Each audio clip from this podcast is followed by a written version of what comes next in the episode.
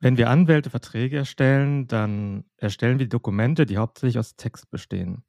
Bei der Vertragsgestaltung achten wir darauf, dass der Vertrag alle notwendigen Regelungen enthält, damit der Mandant zufrieden ist, damit alles geregelt ist, was äh, im Vertrag geregelt werden muss. Das Design, das spielt bei, einem, bei der Vertragsgestaltung jedoch nicht so eine große Rolle. Also natürlich achten wir darauf, dass die Formatierung passt und äh, dass der Vertrag anschaulich ist, dass man ihn gut lesen kann und weiß, wie sich die einzelnen Abschnitte unterteilen. Aber das war es dann im Grunde genommen. Also nähere Überlegungen zum Design machen sich Anwälte klassischerweise nicht. Aber es gibt natürlich Mittel und Wege, wie man das, den Vertrag auch designen kann. Und welche das sind und was das Ganze mit Legal Design zu tun hat, das erfährst du auf der anderen Seite des Intro.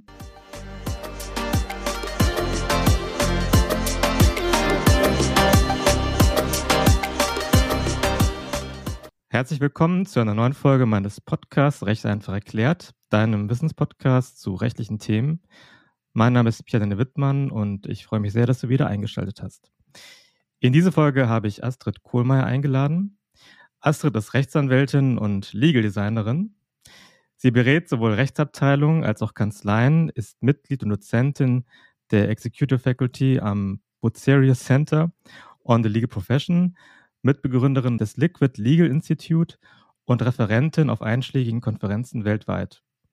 Außerdem hat Astrid vor kurzem das Legal Design Buch mit ihrer Co-Autorin Mera Klemola veröffentlicht, über das wir ebenfalls gerne sprechen wollen. Liebe Astrid, ich freue mich sehr, dass du hier bei mir im Podcast bist. Danke für die Einladung. Der Begriff Legal Design, der ist nicht äh, jedem unserer Zuhörerinnen und Zuhörer geläufig. Von daher wäre es ganz schön, wenn du kurz erklären könntest, was hinter diesem Begriff steckt und was man ähm, ja mit diesem Begriff anstellen kann. Genau, der Begriff äh, Legal Design äh, ist noch nicht so alt, würde man sagen, noch nicht mal ähm, zehn Jahre. Ähm, und dahinter versteckt sich ein Ansatz, in dem wir Recht und Design kombinieren, so wie das Wort eigentlich schon sagt. Das bedeutet tatsächlich, dass wir zwei erprobte Wissenschaften, nämlich einmal die Rechtswissenschaft und einmal die sehr erprobte Wissenschaft Design miteinander vereinen mit dem Ziel, dass alles, was wir ähm, schaffen im rechtlichen Bereich, verständlich, einfach und transparent wird. Und ähm, da müssen wir eben gar nichts neu erfinden, sondern wir müssen eigentlich nur kombinieren. Und genau das macht der Legal Design Ansatz. Er stützt sich eben auf die sogenannte Design Thinking Technik. Und diese Design Thinking Technik kommt aus der Produkt- und Serviceentwicklung, ursprünglich ähm, äh, in den USA entwickelt, ähm, mit dem Ziel, dass man sich immer damit auseinandersetzt, ähm, wer einen bestimmten Bedarf hat, dass man diesen Bedarf herausfindet und aufgrund eines Bedarfs, der Bedarfsanalyse Lösungen schafft. Und deshalb brauchen wir eben im Recht ganz besonders, weil du hast es ja in der Intro gesagt, wenn es jetzt zum Beispiel um Verträge geht oder um rechtliche Inhalte allgemein, dann sind wir Anwältinnen nicht darin trainiert, das lernen wir einfach auch nicht in der Universität. Was bedeutet das eigentlich für das Gegenüber, ähm, für den wir etwas schreiben? Ähm, kann der das eigentlich verstehen oder nicht? Damit setzen wir uns de facto in der, ja, in der Ausbildung nicht auseinander. Und das kann man mit einem Zusatzskill Legal Design tatsächlich sehr gut erlernen und damit auch bessere Texte, bessere rechtliche Inhalte verfassen. Ja, du sprichst einen guten Punkt an. Also wir lernen zwar, wie wir die rechtlichen Themen gut abarbeiten und wir sind natürlich auch geschult in der, in der Sprache. Also wir können es natürlich gut ausdrücken. Das ist, äh, glaube ich, ein guter, großer Vorteil. Aber das Design von, von Verträgen oder von, von Dokumenten insgesamt spielt jetzt in der, in der Ausbildung als Jurist jetzt äh, keine, keine große Rolle. Es sei denn, man beschäftigt sich damit, dann, dann natürlich schon. Vielleicht ganz kurz, wir können äh, sozusagen äh, uns gut ausdrücken, das hast du ja gerade gesagt, aber wir benutzen eben häufig auch eine Fachsprache, die der, das Gegenüber nicht zwingend versteht. Ähm, und es gibt die Ansicht bei vielen Juristinnen und Juristen, dass es zum Beispiel, wenn es um Verträge geht, wir ja auch Verträge für andere Juristinnen und Juristen auf der Gegenseite schreiben äh, oder eben auch für Richterinnen und Richter. Und das halte ich für einen komplett falschen Ansatz, sondern ähm, Verträge müssen in sich verständlich sein, Rechtsdokumente müssen verständlich sein, damit derjenige, der Adressat des Inhaltes ist, versteht, was er tun und lassen kann, was äh, seine Grundlagen sind für eine Entscheidung und so weiter. Ja, idealerweise sollte auch so formuliert sein, dass, dass man im Prinzip auch die Formulierung anpasst, je nachdem, ob es jetzt jemand aus dem Marketing ist oder aus dem Vertrieb oder aus einer anderen Abteilung. Also immer sagen spezifisch auf den jeweiligen Empfänger des Dokuments, das dann, das dann zuschneidet und entsprechend formuliert. Das ist natürlich dann die, die Idealsituation.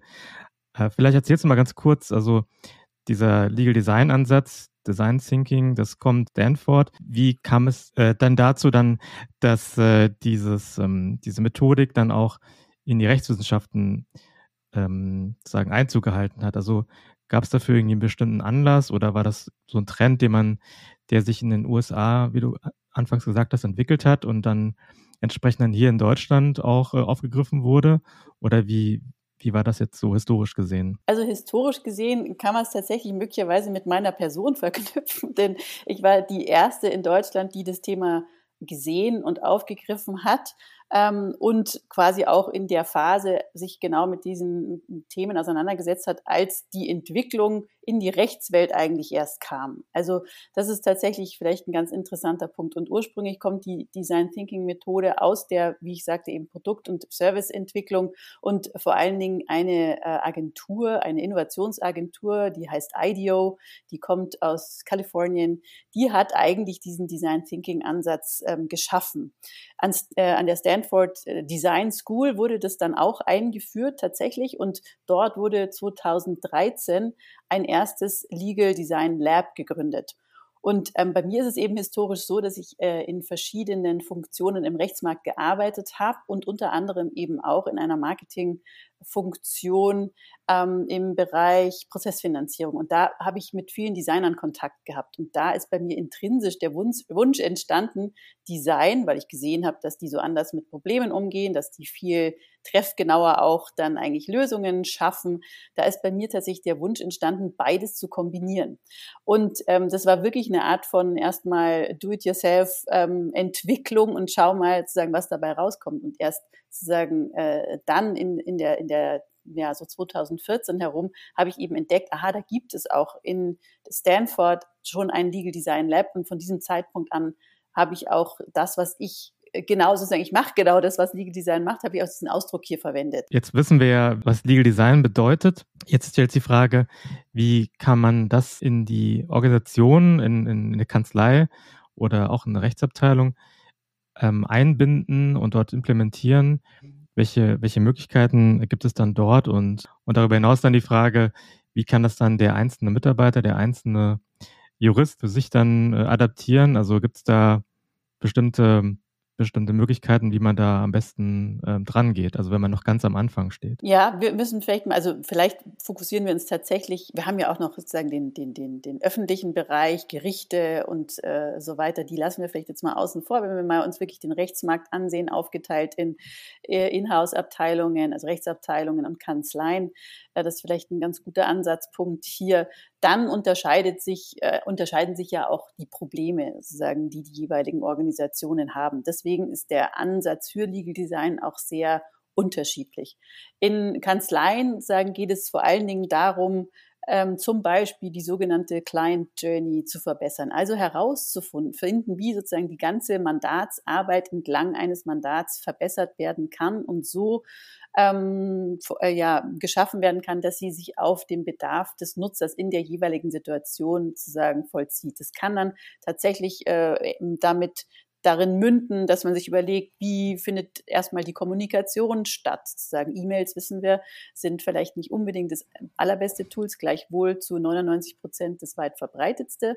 Aber da fängt schon an sozusagen mit der Kommunikation zwischen, zwischen Klient und ähm, Anwalt. Dann geht's aber weiter, was sind sozusagen die einzelnen Punkte, an denen man Kontakt hat miteinander, Gibt es da vielleicht zum Beispiel digitale Tools, die uns nützlich sind? Dann muss man sich anschauen, was für digitale Tools haben wir denn oder setzen wir überhaupt welche ein? Und wenn da noch keine sind, dann überlegt man sich, welche wären denn da günstig? Und das ist sozusagen, geht wirklich entlang der gesamten Journey. Also da geht es im Kanzleikontext zum Beispiel darum.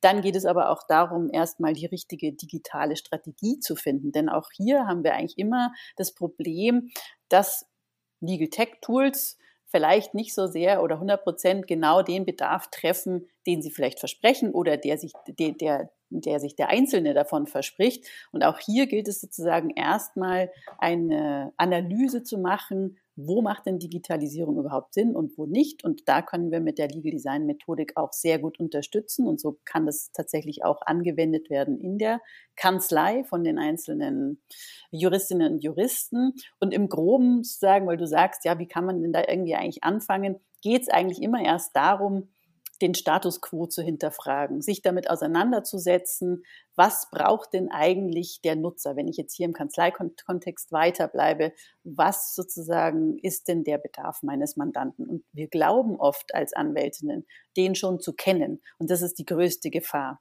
Und da kann die Legal Design Methodik sehr gut helfen, weil wir eine Technik haben, dass wir tatsächlich immer uns erstmal in die Rolle des Unwissenden begeben. Das bedeutet wirklich, wir fragen offen, äh, offene Fragen und schauen sozusagen, wie wir herausfinden, wo ein echter Need oder ein echtes Problem besteht. Und erst wenn wir ähm, herausanalysiert haben, was das Problem ist, dann gehen wir in eine kreative Lösungsphase.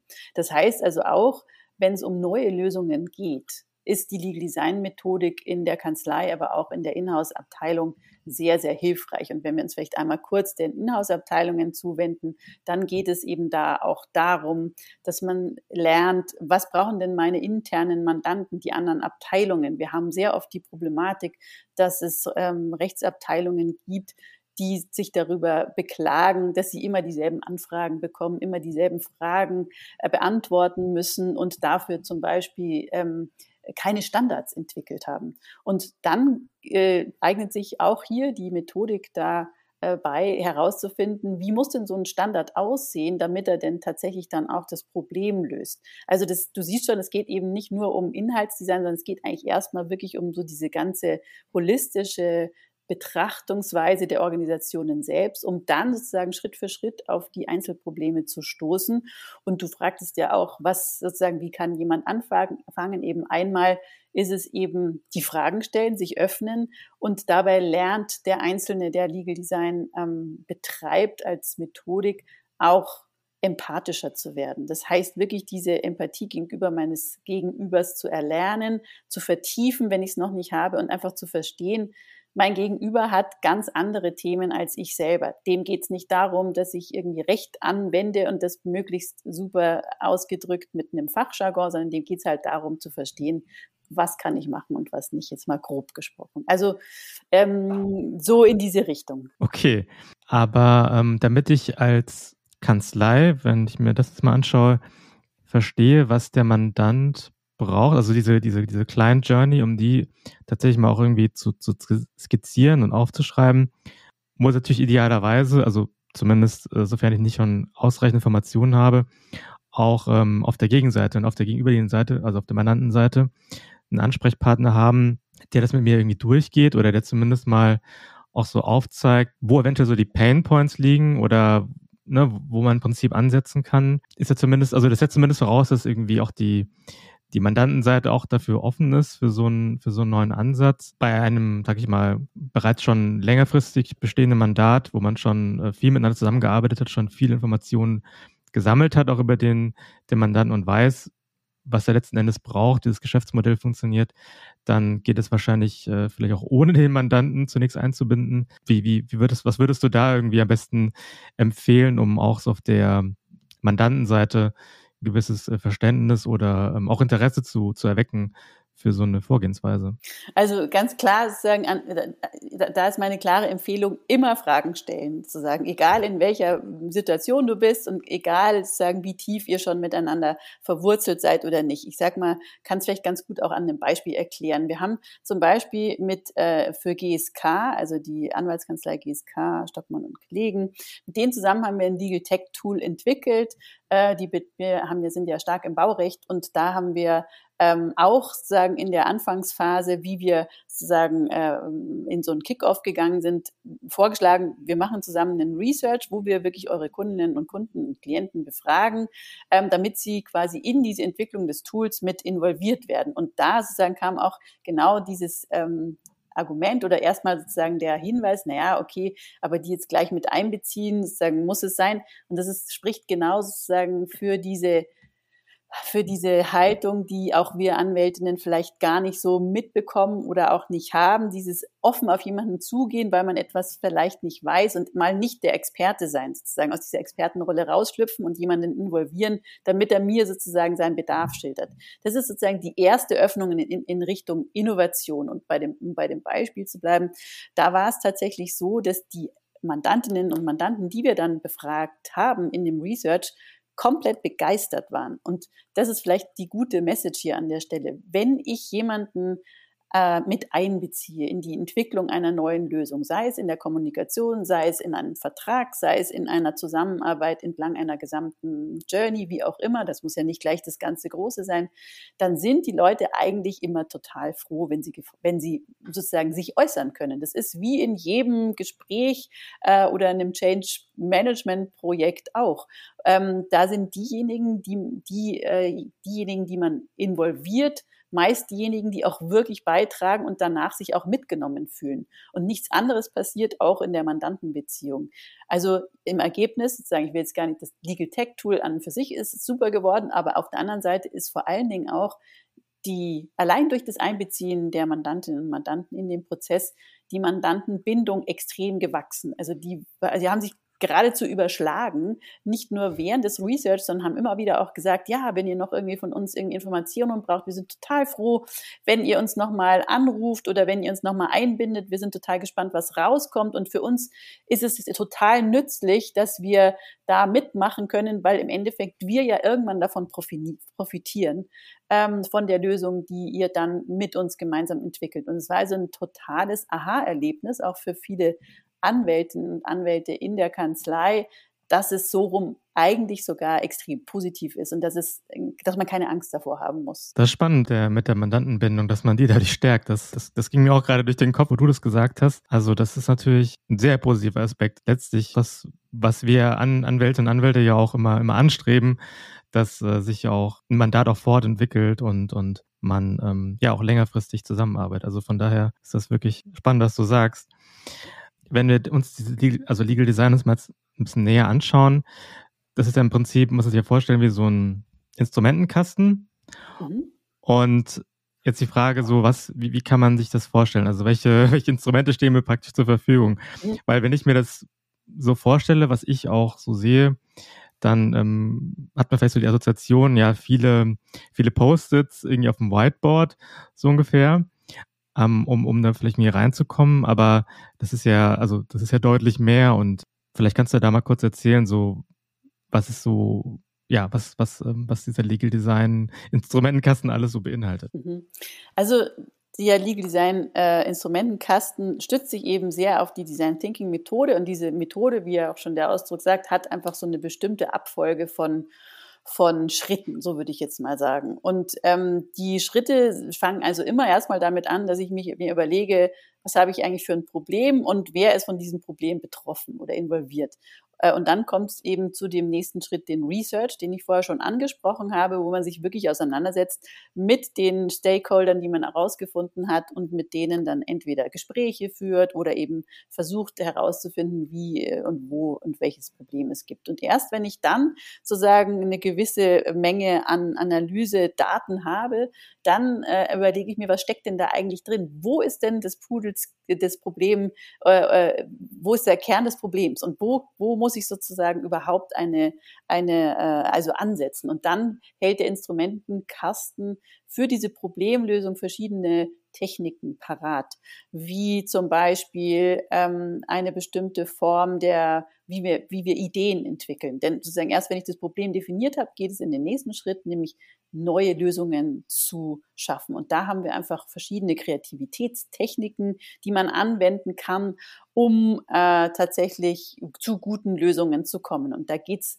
gar nicht mal so sehr darum, dass es eine riesen ähm, ja, Rocket Science ist, sondern es geht eigentlich vor allen Dingen auch darum, wie man gemeinsam mit anderen eine Lösung findet. Da geht es also sehr viel auch um Kollaboration. Und auch das ist ja eigentlich ein Thema, das wir auch wieder mal zurückgehend in die Universität gar nicht so sehr lernen, mit anderen zusammenzuarbeiten und das auch noch multidisziplinär. Auch das sozusagen wird nie irgendwo eigentlich praktiziert, zumindest nicht in meiner Erinnerung.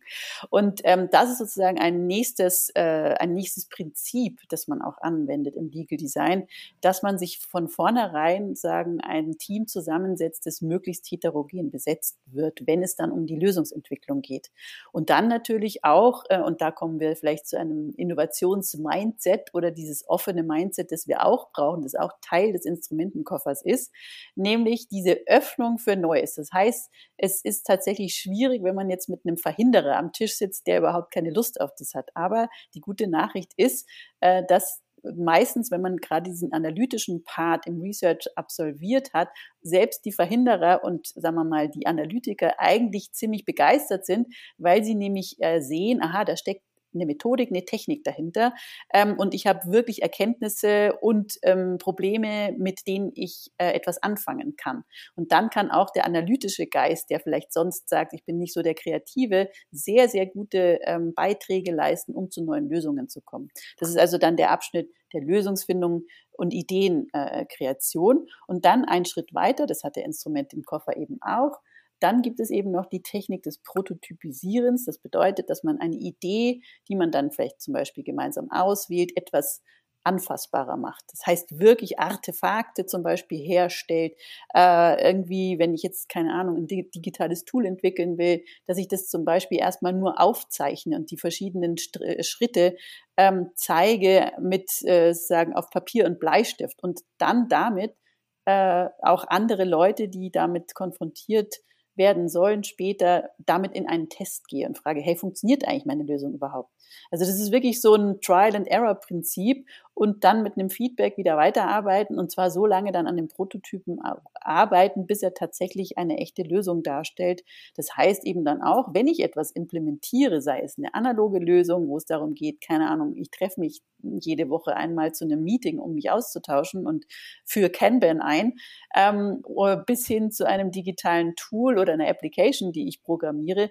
Du kannst also sicher sein, am Schluss dass das, was du geschaffen hast, funktionieren wird, weil es nämlich getestet wurde. Und das ist, glaube ich, das größte äh, oder das ist der, äh, der größte Unterschied zur juristischen Arbeit ansonsten. Und es ist tatsächlich auch das Geheimnis, was wirklich kein Geheimnis ist, des Instrumentenkoffers äh, der Legal Design Technik. Und was, äh, denke ich mal, auch interessant ist, also weil du sagst, man braucht erstmal so ein, zumindest bei so einem Tool, so ein MVP, so ein Minimal Viable Product, dass man einfach so auch mal testet und und auch nicht sofort irgendwie weiß, okay, das funktioniert fehlerfrei, sondern das hat auch eventuell erstmal gewisse, gewisse Fehler, sage ich mal, die man dann aber auch dann gemeinsam äh, nach und nach dann auch entfernt und entsprechend dann am Ende auch ein Tool hat, wo auch der Mandant in dem Sinn auch versteht, wie das zustande gekommen ist. Also das ist ja, glaube ich, auch ganz, ganz gut, weil, ja, weil so, so, so, ein, so eine Entwicklung, die, die ähm, hat einfach bestimmte Zyklen und beinhaltet auch gewisse, gewisse Fehler, die gehören auch, glaube ich, irgendwie dazu.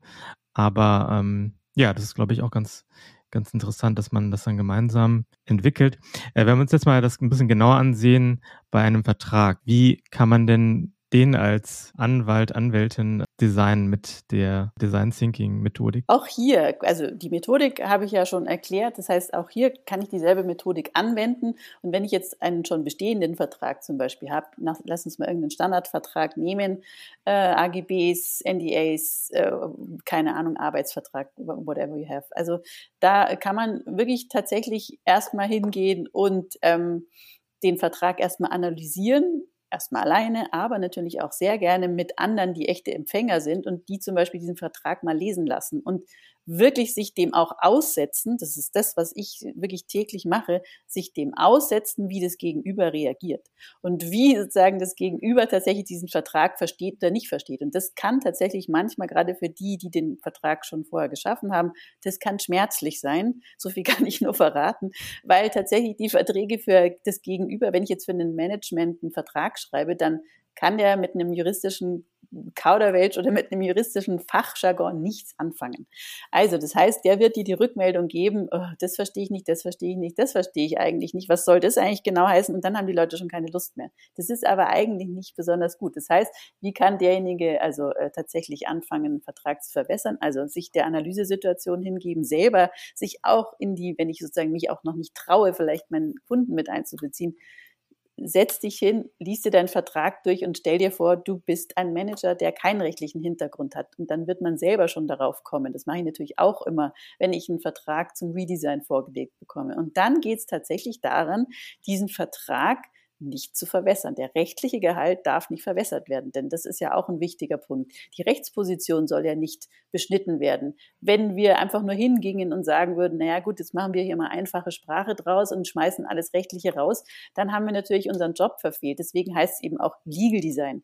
Also Legal Design bedeutet, die Rechtsposition behalten, aber die Hilfe und die Instrumente des Designs so zu nutzen, dass die Inhalte verständlicher werden. Und da geht es aber erstmal auch um gesunden Menschenverstand, nämlich Sprache vereinfachen, soweit wie möglich, neue Sinnabschnitte erstellen, sozusagen den Vertrag einfach so schreiben, dass er auch, wie er sozusagen gelesen werden will. Das heißt, es ist wirklich, un, wirklich besonders unklug, wenn ich das Wichtigste am Schluss schreibe. Also das sind ja so Sachen schon.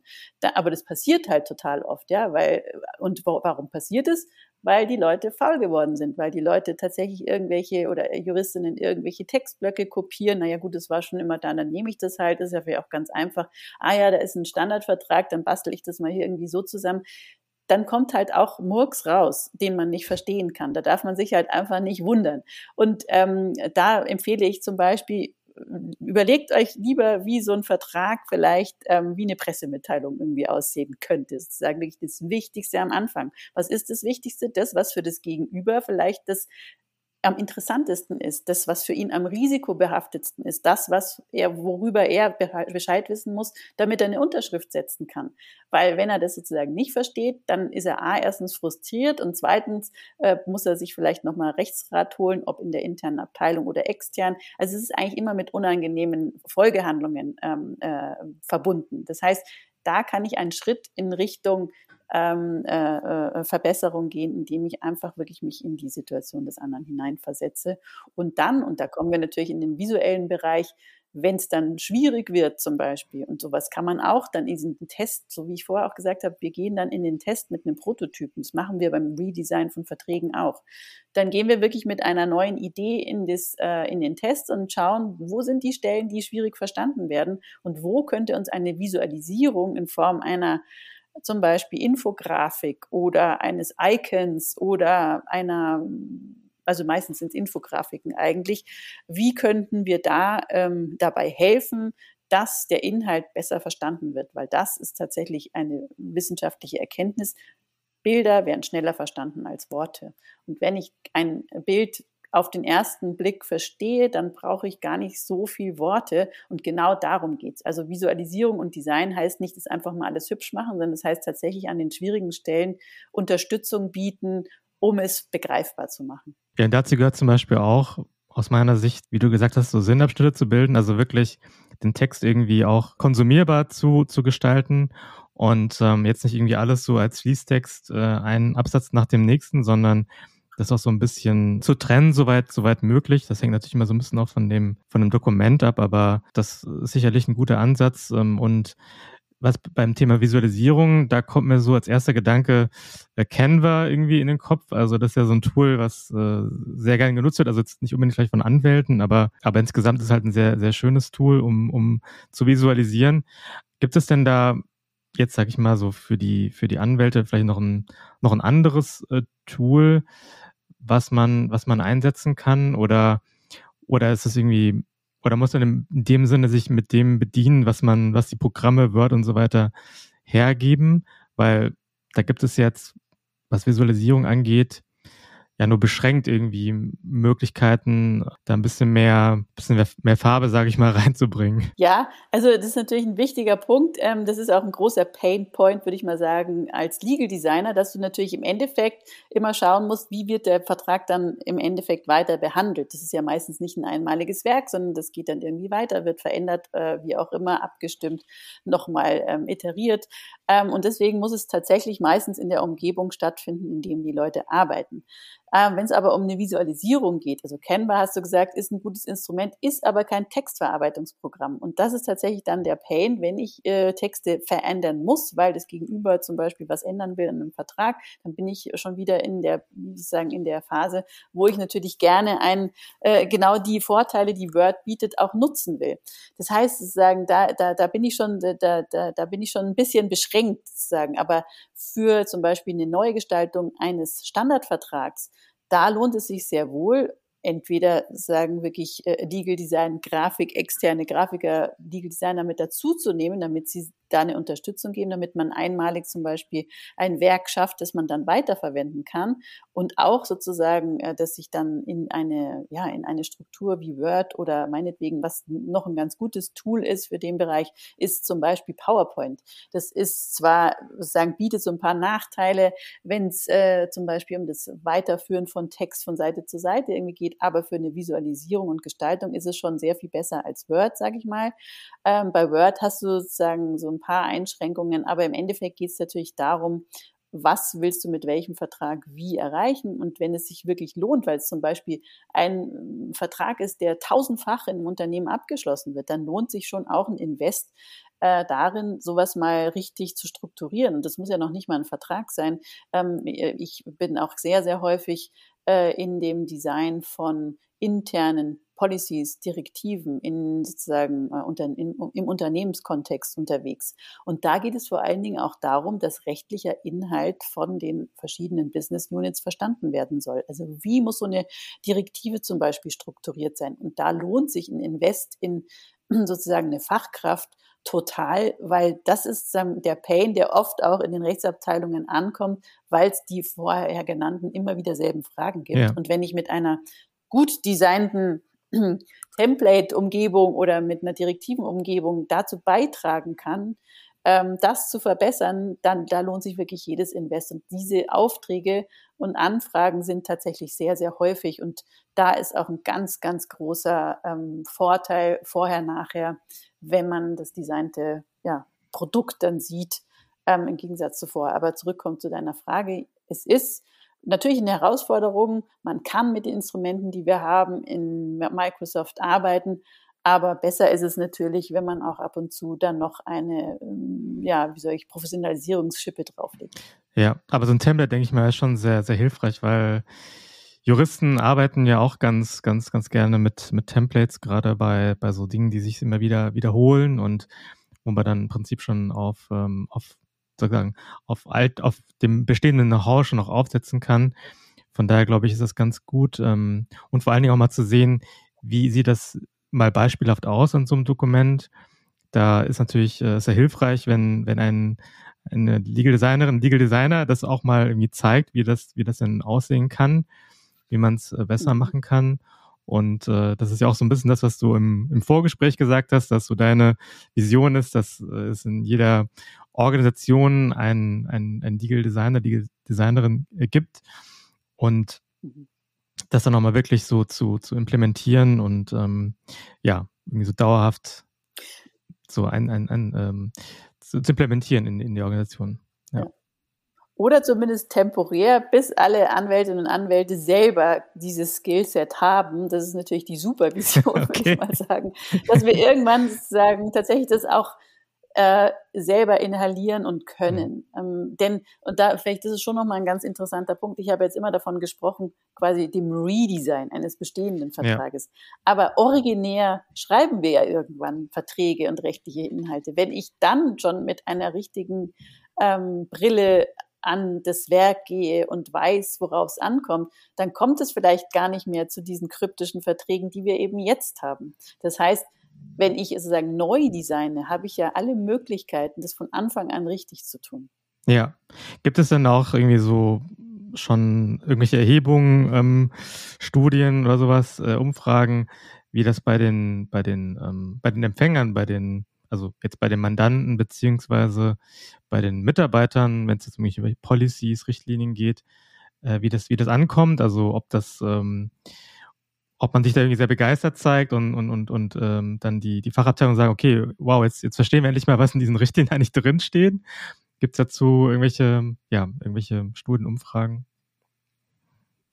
Also ich habe jetzt mittlerweile mit über 5000 Juristinnen und Juristen gearbeitet in den letzten zehn Jahren und äh, in jedem Projekt, in jedem Workshop sagen, ist das spielt genau das sozusagen eine große Rolle. Vor allen Dingen nämlich dieses Vorher-Nachher-Prinzip, sozusagen, was hatte ich vorher, was habe ich danach, wie sieht es jetzt aus? Und ich habe es wirklich noch kein einziges Mal erlebt, dass äh, das Ergebnis nicht sozusagen ähm, gefeiert wurde, ähm, im, sozusagen als Verbesserung zu dem Status quo vorher.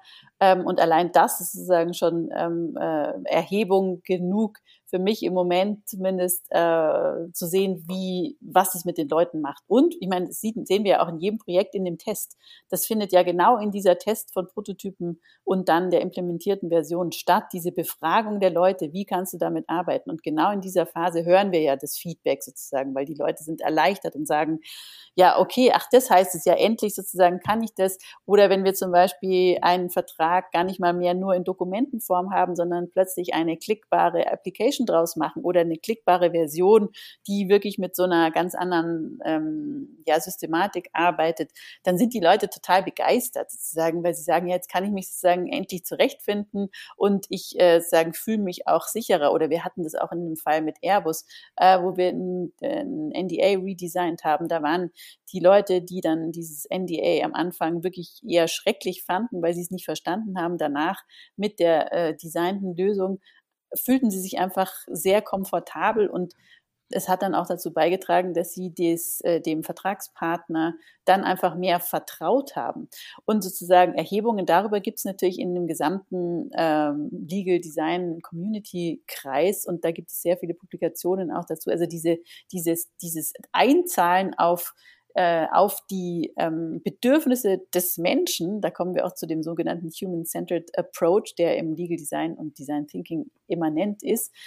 Es geht eben immer darum, dass Menschen mit Text konfrontiert werden, mit rechtlichen äh, Informationen äh, konfrontiert werden und wenn wir da eine Erleichterung schaffen, dann sind die Leute einfach zufriedener, es geht ihnen besser. Und das ist genau das, was vielleicht auch ein Jurist, eine Juristin bewirken kann, wenn er Legal Design inhaliert, wenn er Legal Design anwendet, Legal Designer äh, einbezieht äh, und sich da unterstützen lässt.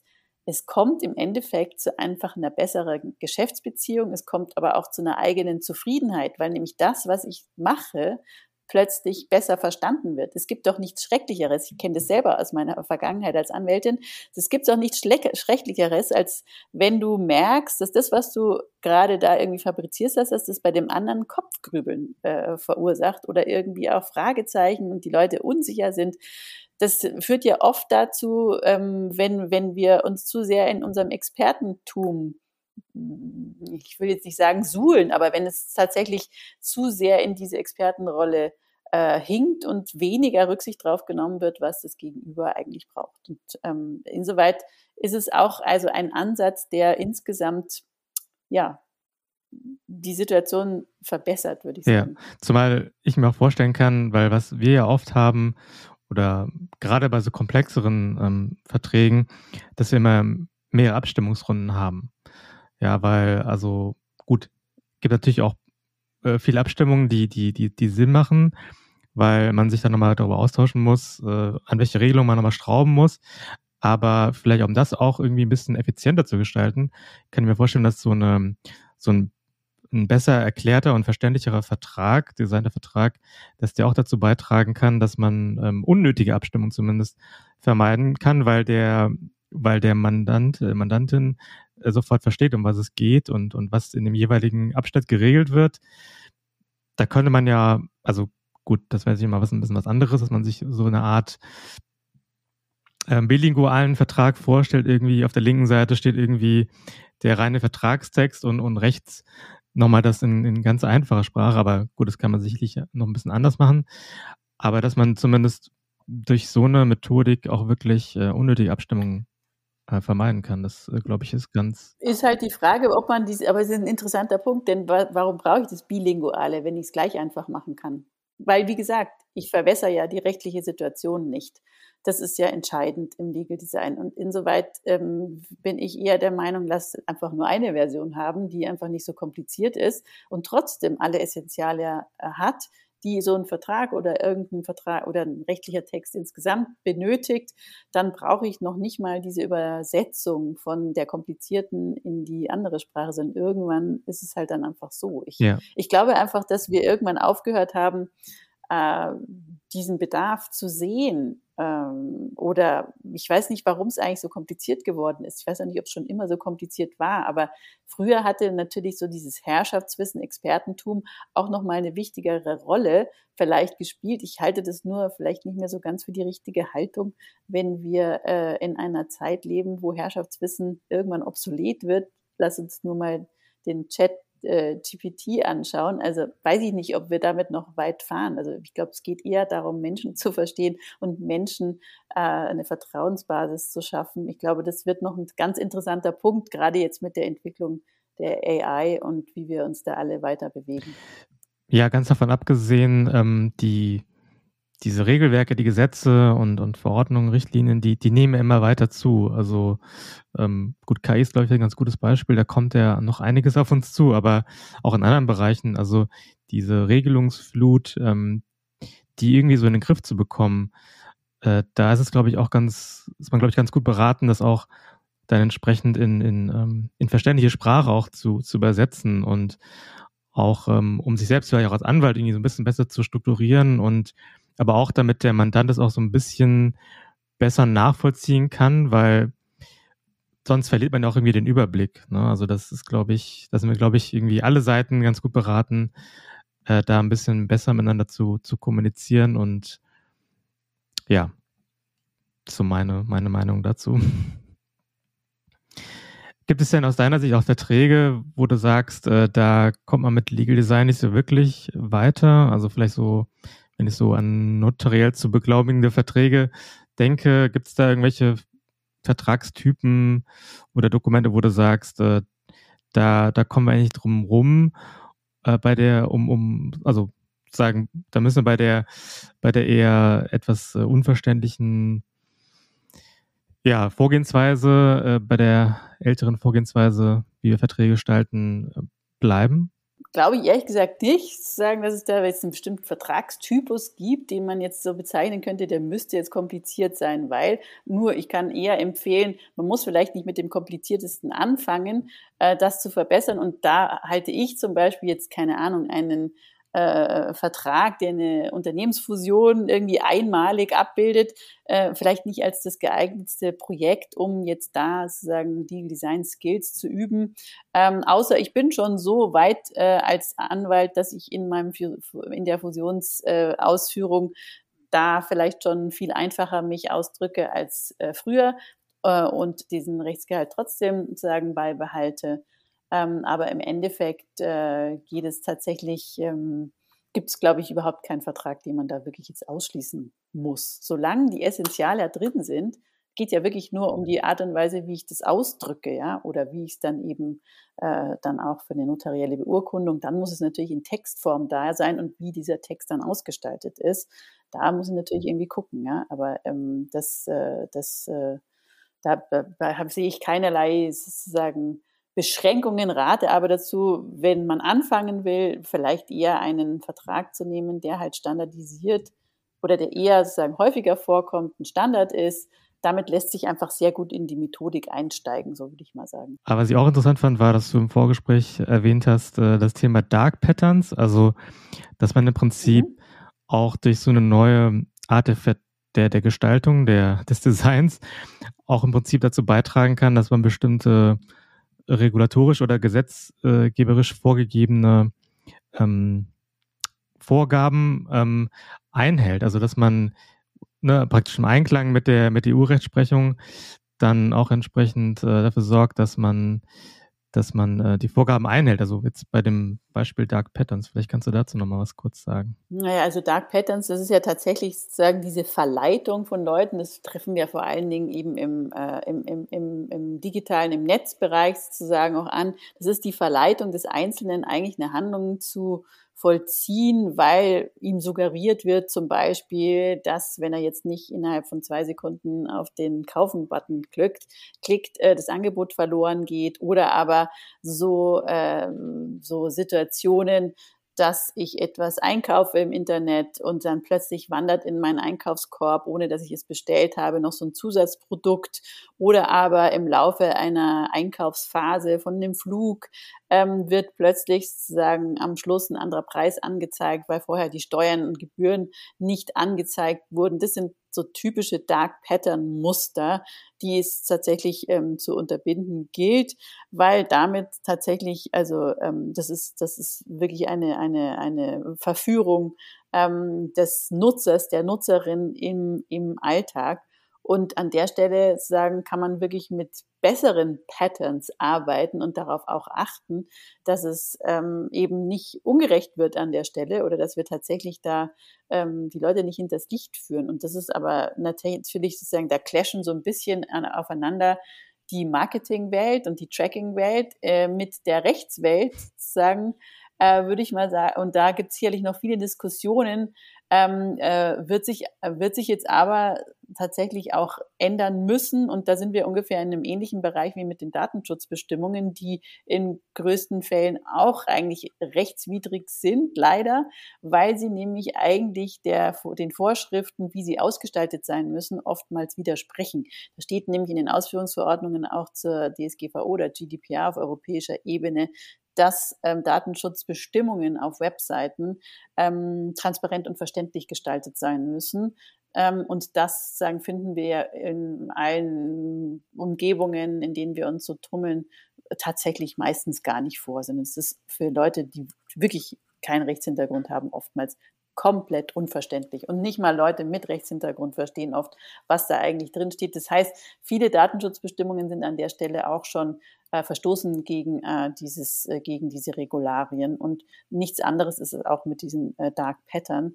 Die kommen halt jetzt tatsächlich nochmal mehr ähm, in den Fokus, weil es einfach da auch nicht mehr äh, so weitergeht und die Bewegung einfach da größer wird, sich ähm, dem nicht mehr hinzugeben. Oder diese ganzen Cookie-Consent, Consent-Banner.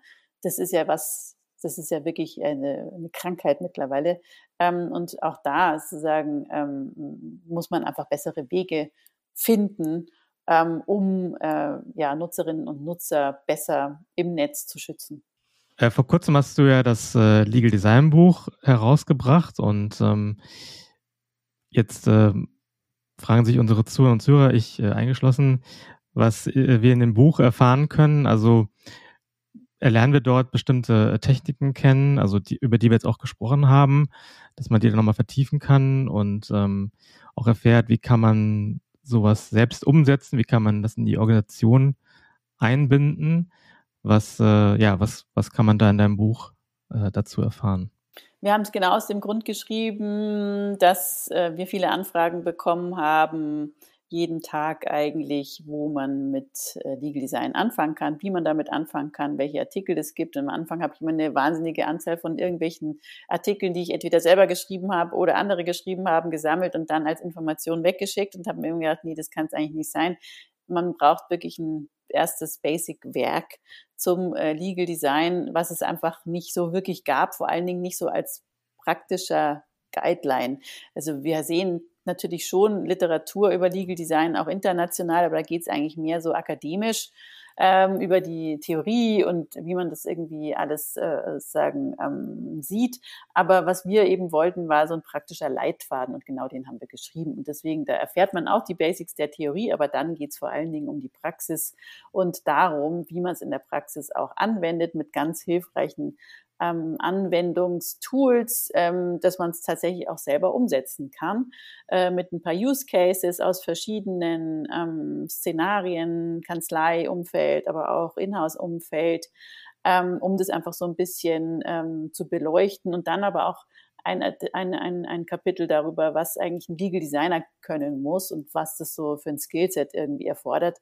Denn ähm, man kann sich natürlich leicht Legal Designer nennen, aber man braucht halt tatsächlich schon so ein paar Kenntnisse, auch vor allen Dingen im Designbereich, um dann wirklich sowas auch praktizieren zu können. Aber trotzdem für den Einzelnen, der sich mal damit auseinandersetzen will, ist das Buch sicherlich ein super Einstieg, ähm, um einfach die Basics so ein bisschen ähm, zu kennenzulernen und vielleicht auch die ein oder andere praktische Übung schon mal selber zu machen. Aber wir haben dann zum Beispiel am Schluss auch noch ein Kapitel über ähm, Messbarkeit und KPIs. Das ist irgendwie auch so ein Punkt in jedem Projekt Projekt sozusagen, das man im Legal Design macht oder sich zumindest mache, geht es immer auch darum, wie, wie würde denn oder wie trägt denn das Projekt dazu bei, dass es tatsächlich etwas verbessert und wie kann ich das messen? Und da sozusagen stoße ich eigentlich immer wieder auf interessante ähm, Nährboden, nämlich äh, auf die schlicht und ergreifende Tatsache, dass weder Inhouse-Abteilungen noch Kanzleien, die noch viel weniger irgendwelche Messzahlen haben, die man dann später irgendwie miteinander vergleichen kann. Da geht es meistens nur um Billable Hours, um mehr nicht. Und das ist halt wirklich als einfache Messgröße für eine, für eine Businessentwicklung relativ wenig. Äh, das heißt, auch da äh, kommt man vielleicht erstmalig ins Denken und das passiert auch in vielen Legal Design Projekten mit ähm, äh, Auftraggebern, dass sie einfach dann anfangen, erstmal sich darüber auch Gedanken zu machen, was für Zahlen kann ich überhaupt messen? Welche Kriterien kann ich überhaupt ansetzen und erstmalig vielleicht mal einen Status quo schaffen, damit ich es irgendwann später auch ähm, mit einem, mit einer verbesserten Welt vergleichen kann. Also das ist vielleicht auch nochmal ähm, eine Anregung oder für die, die schon fortgeschrittener sind, auch Anregungen, welche Messzahlen und Kenngrößen da interessant sind. Also ein Beispiel vielleicht, wie oft geht ein Vertrag hin und her, bis er wirklich vollendet wurde? Wie, durch wie viele Hände läuft es? Wie viel Zeit braucht es? All das wird nicht gemessen. Also, und wenn ich da tatsächlich mal ein bisschen Effizienzsteigerung haben will und auch was vorweisen können möchte, dann muss ich eben erstmal anfangen, äh, dieses, ja, das Ökosystem, in dem ich jetzt arbeite, zu analysieren. Gut, lieber Astrid, dann, dann danke ich dir für deine Zeit, für deine guten Antworten. Ähm, ich denke, unsere Zuhörer und Zuhörer haben jetzt einen ganz guten Überblick bekommen über das Thema Legal Design und haben auch eine Vorstellung davon, wie man das in die eigene Organisation an, einbinden kann, welche Vorteile es bietet für alle Seiten. Und ähm, ja, auch wenn man sich jetzt da weiterführend ähm, dazu informieren möchte, welche Möglichkeiten da bestehen, ja, wenn du, liebe Zuhörerinnen, lieber Zuhörer, eine konkrete Frage hast, dann kannst du dich natürlich gerne an Astrid und auch an mich wenden. Und äh, die LinkedIn-Profile, die werde ich natürlich auch in die in den Shownotes äh, verlinken.